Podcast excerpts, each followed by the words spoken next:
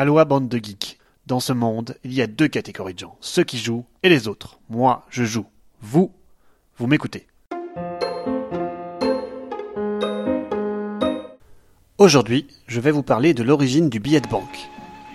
Entre nous, Dob, une supposition, hein, je dis bien une supposition, que j'ai un graveur, du papier et que j'imprime pour un milliard de bifetons. En admettant, c'est toujours une supposition, hein, en admettant qu'on soit cinq sur l'affaire, ça rapporterait net combien à chacun 20 ans de placard, les bénéfices ça se divise, la réclusion ça s'additionne.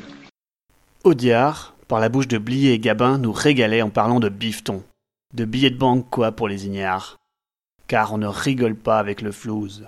Ce petit bout de papier indéchirable, imprimé avec de multiples techniques pour empêcher sa falsification, en a fait tourner des têtes. Et pour cause, on le retrouve dans nos jeux de société dès l'origine des temps ludiques.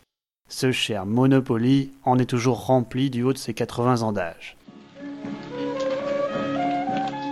Le billet lui-même est apparu vers le 7e siècle en Chine actuelle. Nous, Homo ludicus, nous le sommes appropriés très tôt aussi. Bien évidemment, dans nos jeux, le billet n'est pas si solide et ne possède pas de filigrane en pâte de chiffon de coton. Mais il a le grand intérêt de ne pas coûter cher à produire, d'où son grand succès dans les jeux de l'ancien temps, comme la bonne paix ou le jeu de la vie. Ok, je sais que ce ne sont pas de vrais jeux, mais des gens y jouent encore, vous savez. Hein. Côté jeux de société moderne, pensez à Acquire, Funkeschlag, euh, Megawatts pour les jeunes, ou même Saint-Pétersbourg. Dans l'histoire du jeu de société moderne, nous nous rendons finalement compte que très peu de jeux actuels utilisent encore le billet papier comme objet ludique. Au contraire, pour représenter de l'argent, c'est la pièce qui devient à la mode, car elle est plus facile à manipuler et surtout moins fragile. Il n'empêche que le toucher de la liesse de billets vous donne cette impression de puissance qui manque parfois aux pièces cartonnées.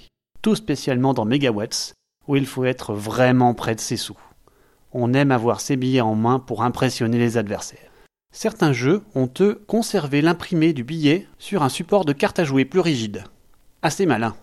Dans le genre, on peut citer Las Vegas, l'excellent jeu de Dédalea, ou Traders, le subtil jeu de chiffres de chez Cocktail Games. Un jour, reverrons-nous peut-être des billets plus vrais que nature revenir dans nos jeux. D'ici là, comme dirait Audiard, Tes bifetons de carnaval, tu peux aller jouer au Monopoly avec.